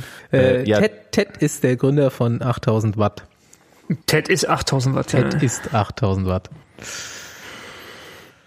Ähm, jo, eine andere deutsche Firma, die so ein bisschen ähm, Werbekampagne bei der Tour de France laufen hatte. Ey, nee, warte mal kurz. Ja, okay. Das muss man ja mal ein bisschen kritisch hinterfragen, was da Conti eigentlich gemacht hat. Ne? Also Ja, das wollte ich eigentlich. Ich freue mich, dass du jetzt hier reingrätscht. Was passiert mit den ganzen Fahnen und Hostessenkleidern und was auch immer? Wird das nächstes Jahr wiederverwendet? Haben die einen mehrjährigen Deal oder Die Mitarbeiter ziehen das jetzt an. die Mitarbeiter ziehen das Und jetzt an? könnte man vielleicht ein Fünftel dieses Etats, den sie da reingesteckt haben, in ein Nachwuchsteam stecken? Oder in ein PKT-Team, dass es mehr Leute wie Emanuel Buchmann gibt und mehr Deutsche die Tour de France gucken? ja gut, aber wenn wir nach der Logik gehen würden, dann äh, müssen wir einige äh, ja, hinterfragen, aber so wir, leicht wir, ist wir es ja nicht. hinterfragen hier doch. Besenwagen, der äh, Aufdeckungsservice. Ja, aber ich meine, was letzt, letzten Jahre war es so immer Skoda, die so groß waren überall, Stimmt, oder? ja. Hast Und recht. jetzt ist es halt, ist halt Conti. Das, ich glaube, der Platz nächstes Jahr frei fällt geworden. Das Nee, die sind Nächstes Jahr jetzt fällt mehrere Jahre Hauptsponsor. Ja, das fällt einem gar nicht mehr auf ab nächsten Jahr wahrscheinlich. Ein anderes deutsches Traditionsunternehmen hat eine kleine Werbekampagne laufen bei der Tour de France und ich weiß immer noch nicht so richtig, ob es eine wirklich sehr gute Werbekampagne war oder ähm, eigentlich tatsächlich real life das Team Ineos da sich Lightweight-Laufräder gekauft hat, so wie das äh, vermittelt wurde. Auf jeden Fall äh, sind sie Lightweights gefahren und der Fossi nickt. Ähm, das war schon erstaunlich auf jeden Fall, da die eigentlich mit äh, Shimano ausgestattet sind und Shimano doch eigentlich als guter Sponsor und Materialhersteller bekannt ist, aber scheinbar nicht bei Laufrädern. Ähm, nein, also die, die C40, die sie normal so fahren, die Berglaufräder, die sind halt 400 Gramm schwerer als die Lightweight und das war der Grund. Die haben das, die haben, glaube ich, zum Teil Probleme, die Räder leicht genug zu bekommen und haben deswegen die Lightweight gekauft. Aber es war jetzt ganz lange gar kein Thema mehr auf dem Materialmarkt quasi, so dieses Gewichtstuning. Es wurde immer nur noch nach Aero und Elektro und Disc ja und gut, so aber weiter. das sind 400, aber 400 Gramm, wenn du die halt ja, durch ich Laufrad dachte, man kriegt mittlerweile so ein Also- voll ausgerüstetes Rad trotzdem auf 6,8 Kilo. Äh, nee, nicht, Kein je, nicht Pinarello. jedes Rad. Kein Pinarello. Kein Pinarello. Ich habe mich in dem Zuge übrigens mal das erste Mal im Leben schlau gemacht, was so ein Rahmen kostet, als Gianni Moscon den vor die Wand gefahren hat. So ein Pinarello F12 Rahmen für Rim Brake kostet 5.520 Euro. Ich hätte weniger getippt.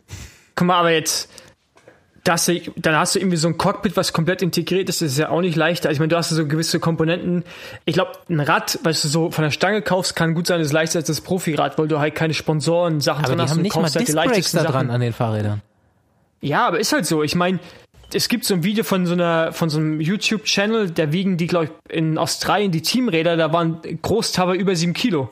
Also das ist, ist einfach so, dass du halt Standardmaterial dran hast. Ich freue mich ja eigentlich, weil ja. ich äh, ich finde das immer total dämlich, dass alle jetzt nur noch Aero und alles Mögliche und sagen so, nein, Gewicht hat überhaupt keinen äh, Vorteil und bergauf hat es natürlich einen Vorteil. Naja, ja klar, also ich meine, in, in dem Fall werden die mit der Lightweight, werden die Räder zu leicht sein, aber du hast dann halt irgendwie irgendwo Gewicht dran und es ist rotierende Masse, die leicht ist und die sind steif, bocksteif. Also es ist schon, ich verstehe, dass sie die fahren. Ich habe sogar mal nachgefragt, warum die die fahren. Und zwar liegt es wirklich daran, dass die Pinarellos ähm, mit den Shimano-Laufrädern halt über dem Limit sind und die versucht haben, erstmal äh, das Gewichtslimit auszureizen. Und dazu kommt noch, dass diese Laufräder halt bergauf wirklich äh, besser fahren. So, ähm, mich hat's trotzdem irgendwie erstmal gewundert, weil ich weiß auch von vielen Fahrern, die die dann tatsächlich auch länger mal im Rennen gefahren sind, dass die äh, so die mit den Bremsflanken öfter mal Probleme hatten und so wie ich das gesehen habe, haben die ja wirklich auch das ältere Modell von denen gefahren, oder? Also das waren jetzt nicht die die aktuellen Laufräder von Lightweight. Das, das war, ich, damit kenne ich mich gar nicht so gut aus. Ich weiß, wir hatten damals mit Lightweight Probleme bei Milram, aber ich habe dann letztendlich rausgefunden, ja auch dass das anscheinend. ewig her. Wie lange ist das ja, her? aber ja, ja, aber das waren in China produzierte Laufräder, wie mir gesagt wurde. ähm, weil die damals nicht so eine große Masse herstellen konnten. Das sind ja wirklich jetzt handgefertigte und oder äh, industriell handgefertigte, wie auch ich immer. finde, das ist ein Riesen-Coup für Lightweight auf jeden Fall. Jetzt mal rein Ja, aber das- weil aber man das- hat gar das nicht mehr drüber Coup. geredet. So ja, aber ist ja kein Kuh. Aber die haben die ja trotzdem gekauft. Ja, aber trotzdem, jetzt mal, auch wenn das so ist, ist es für die Firma Lightweight voll der krasse Ja. Werbetrick irgendwo, weil kein normaler Rennfahrer hat mehr über Lightweight geredet die letzten fünf Jahre. Nur noch, wenn du einen Ötztaler gewinnen wolltest vielleicht, höchstens. Ja gut, aber- aber, da weißt du ja warum. Ja. Da wei- wegen dem Gewicht halt.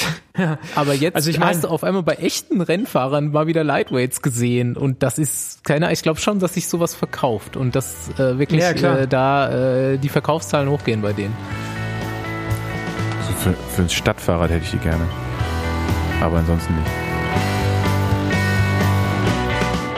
Ja, so, keine Ahnung.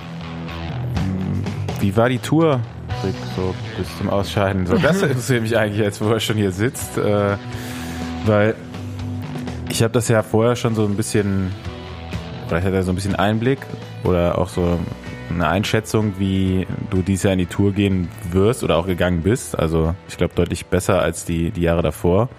Äh, deswegen war es ja jetzt umso mehr schade, dass du leider krank geworden bist. Ähm, und bis dahin war es eigentlich echt gut. So, ich glaube, ähm, am Anfang musstest du selbst noch so ein bisschen äh, den Anfahrer spielen, wo ich schon gedacht habe, ah, da hätte ich dich vielleicht eher sprinten lassen, gerade bei der ersten äh, Etappe.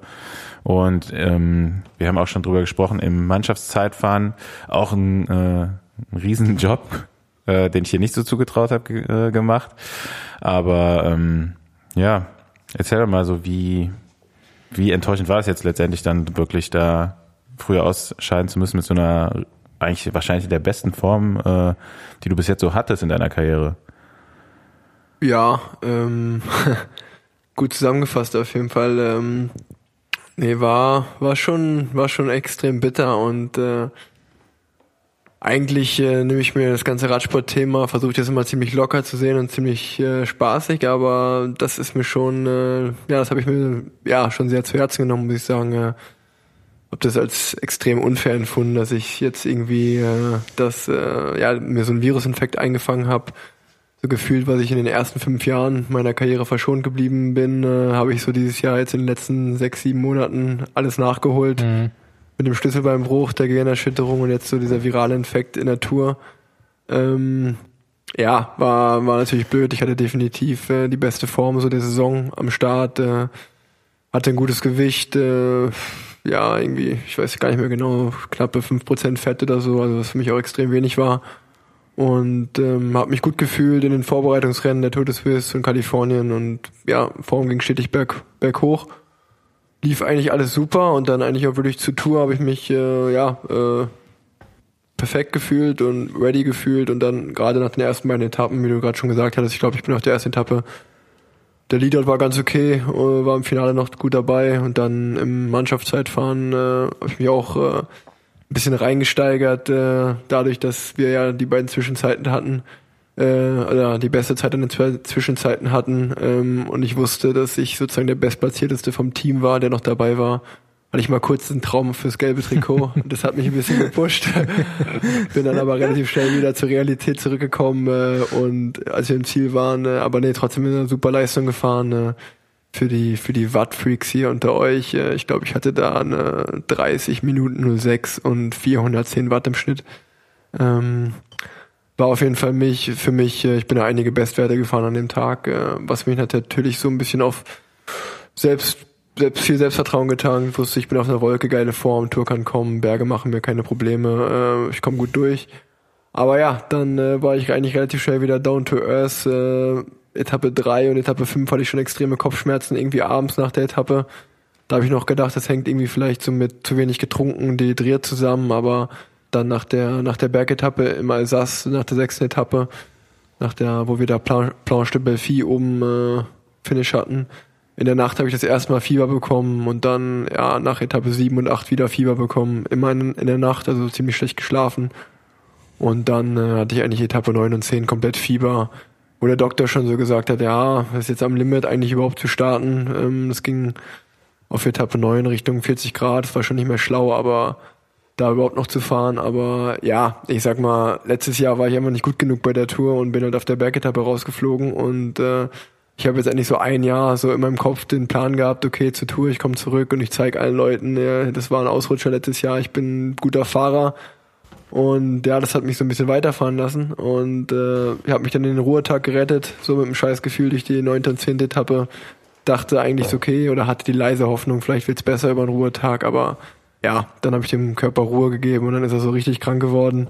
Ähm, das war ja ein bisschen abzusehen eigentlich, aber naja, die Hoffnung stirbt zuletzt, äh, dann Etappe 11 ähm, am Start oder ja in Albi im Hotelzimmer, dann äh, hat der Doktor gesagt, okay, äh, du bist echt äh, komplett krank, flieg einfach so schnell wie es möglich nach, äh, wie es geht nach Hause, ich lasse dich nicht mehr starten.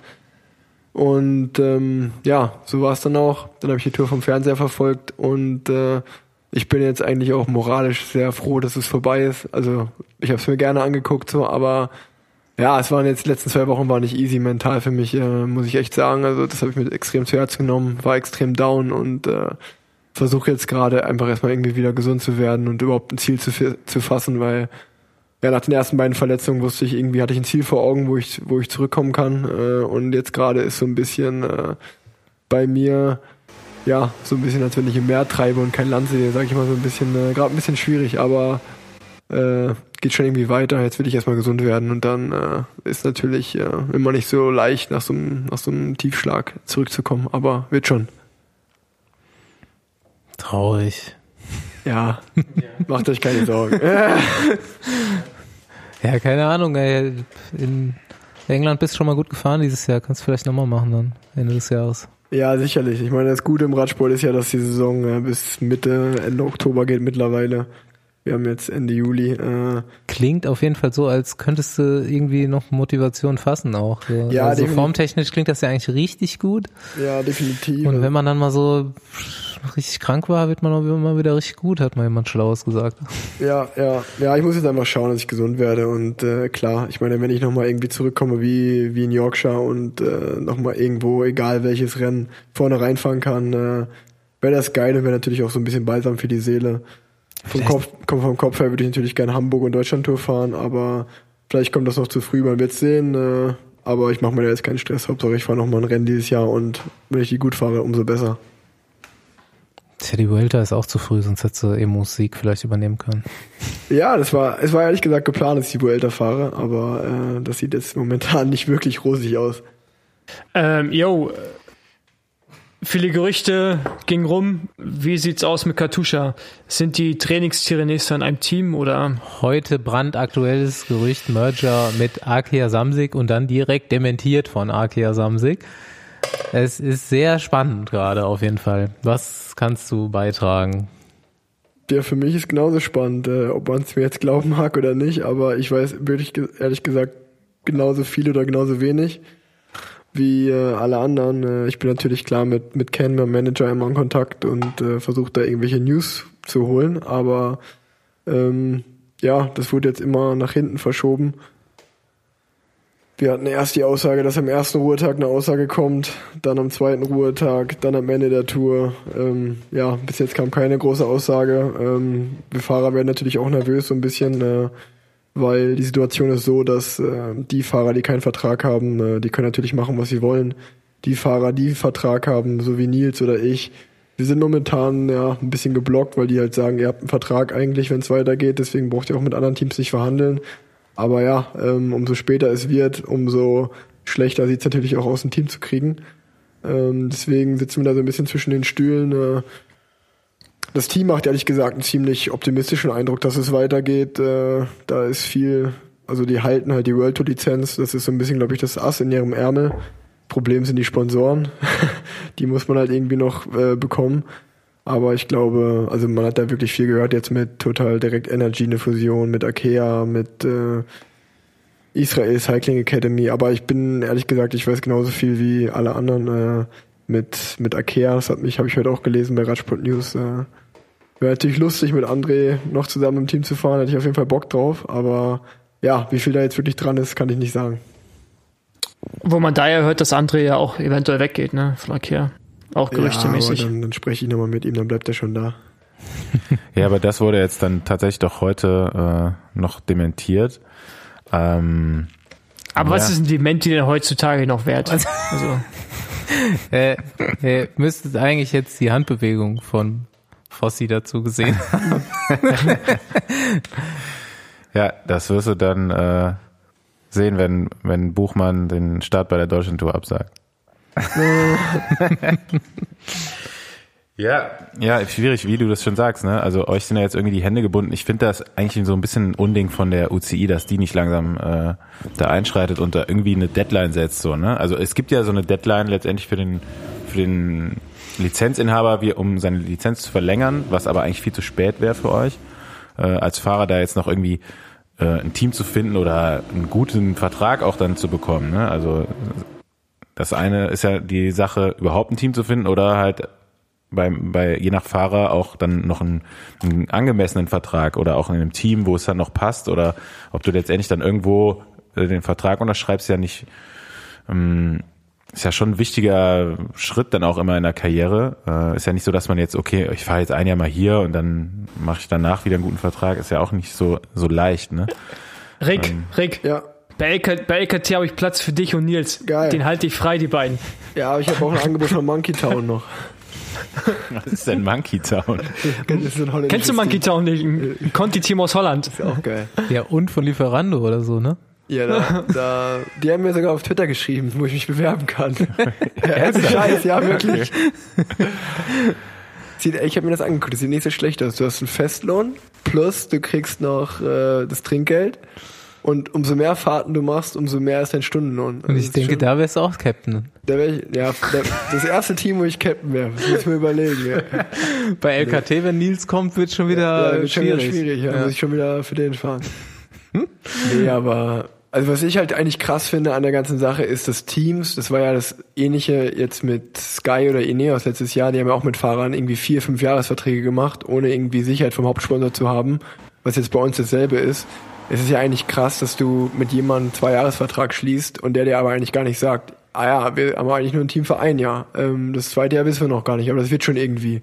Und das ist dann so im Nachhinein. Das ist super strange. Du halt, also, bist du halt geblockt. Das, also, auf dem freien auch, Arbeitsmarkt nee, geht das eigentlich nee, überhaupt nicht nee. klar, ja. Also wenn du einen Vertrag mit über eine Geldsumme abschließt und die Geldsumme ist in dem Vertragszeitraum nicht gedeckt, weiß ich nicht. Also kannst du ja, kannst ja immer einklagen. Und da nicht im Endeffekt. Wenn die Kohle nicht da ist, ist sie nicht ja, da. Ja gut, ich meine, es ist halt, die Teams tun das halt, damit sie jetzt in dem Fall von äh, Ineos ja aus, ich meine, der hatte halt die und die Fahrer und der Vertrag, du bist halt sicher, du hast einen Chris Schum, du hast einen Egan Bernal, du hast einen Jeremy Thomas im Team, wenn ein neuer Sponsor reinkommt, damit gehst du natürlich los und versuchst äh, Geldgeber zu finden. Das gleiche ist ja bei Katusha, der kann halt sagen, wir haben Nils so wahrscheinlich den kommenden äh, Flandern-Rundfahrt-Gewinner oder Roubaix-Gewinner. gut, Das, das legitimiert die Sache ja nicht unbedingt. Wenn du die Schlossallee hast äh, und kein Geld für ein Hotel drauf, dann äh, Ja, aber weißt du, ich meine, also ich meine, das ist halt, Geiler Vergleich. jetzt Spiel, Spielgeld einfach so. ja. Naja, es bleibt spannend auf jeden Fall. Ich kann mir das gut vorstellen. So äh, André, Rick, Nils, Quintana, Buhani, das könnte eine richtig lustige Das habe ich auch gelesen, ey, wenn das, also das ist ja wirklich, also das, das wird auf jeden Fall. Ich stell mal ein vor, ein, Team ein Team mit André und Bohani, ey. Das ist ein Da gibt's nur französischer. Jahrmarktboxer noch dabei. Das äh, Ein, geil Go ist. ein Gorilla und ein Affe in einem Team. Schimpanse. Und eine Bergziege. Und eine Giraffe. Der kann auch beim Trainingsteam ey, stell, mitmachen. ey, jetzt meine, ich, stell dir mal das Team, stell dir mal das Teamfoto vor. Bohani, Kreipel, Quintana daneben. Und Nils. Und dann noch Nils. Und dann noch Ich meine, ja. Na, Rick sieht ja schon wieder normal Rick aus. ist, der, Rick ist so der Vergleichsmensch dazu. Wie, wie gehst du damit jetzt um mit der Situation? Lässt du die auf dich zukommen oder weiß nicht, rufst du morgen bei der UC an, willst eine Genehmigung? Nee, aber so, keine Ahnung, machst du dir jetzt schon so Gedanken, was wäre wenn oder konzentrierst du jetzt erstmal so aufs Gesundwerden und den Rest der Saison? Was ist da jetzt gerade, was geht da gerade jetzt so ab? Oder bist du noch, oder trauerst du noch zu sehr der Tour hinterher? Nee, das mit der Tour habe ich jetzt so langsam abgeschlossen, um ehrlich zu sein. Zwar gedauert, aber äh, ja, nee, das ist jetzt vorbei, habe ich akzeptiert. Ähm, aber ich bin manchmal selber überrascht, ähm, dass ich so die Zukunftsängste nicht so nicht so richtig habe. Also um ehrlich zu sein, die Aussage vom Team war, egal was ist, die Leute, die Vertrag, Verträge haben, die kriegen auch ihr Geld vom äh, vom Herrn Katjuscha Igor Makarov auch ausgezahlt. Ähm, von daher, äh, ja, ein Gehalt wäre schon mal da. Aber naja, das Team, äh, natürlich auch wichtig, für welches Team du fährst. Ich bin jetzt erst 25, klar will ich noch ein paar Jahre Rad fahren, das ist jetzt keine Frage. Aber ähm, ja, es geht ja schon irgendwie weiter. Ich meine, im Endeffekt, es wird jetzt ja auch nicht besser, wenn ich mich jeden Tag verrückt mache. Ähm, und ja, ich konzentriere mich einfach nur darauf, gesund zu werden. Ähm, und ich bin soweit gefestigt in meinem Leben, dass äh, ich schon noch ein paar Jahre Rad fahren will, definitiv. Aber man kann es eh nicht, äh, ja, man weiß nie, was passiert. Man hätte, es kann auch, ich habe es dieses Jahr jetzt gesehen, du kannst auch einfach stürzen und es ist vorbei, dann ist es halt so. Ähm, deswegen bin ich eigentlich einfach happy, dass ich äh, ja äh, in Köln wohne und ein gefestigtes Umfeld habe und ich bin happy in meinem Leben und wenn es Radsport auch noch wieder alles gut wird, dann umso besser. Sonst Lieferando. Ja, gibt schon ein paar, paar Optionen noch. Mache ich mit Andi Modeljobs oder so. Oder keine Ahnung. Ja, Besenwagen-Praktikant, das geht auch immer klar. Ja, Paul, du hast ja jetzt vor äh, mehreren Wochen schon so eine kleine Lawine losgetreten bei uns. Und äh, damit für äh, gesteigerten Umsatz bei allen deutschen Eisdielen gesorgt, glaube ich. Und äh, daraus ist jetzt noch was entstanden, und zwar mit, mit Münchner Unterstützung. Genau, also ich bin ja, wie ihr alle wisst, glaube ich, wahrscheinlich der größte Spaghetti-Eis-Fan Deutschlands und ähm, habe Das ist ein Faktor dieser sechs Minuten Vorsprung übrigens. Genau. Und äh, habe wahrscheinlich schon in jeder Stadt Deutschlands ein Spaghetti-Eis gegessen. Genau, und äh, aus dem Grunde hat eine, äh, eine gute Freundin des Besenwagens quasi äh, ein Spaghetti-Eis gezeichnet, was es wiederum auf ein T-Shirt äh, geschafft hat.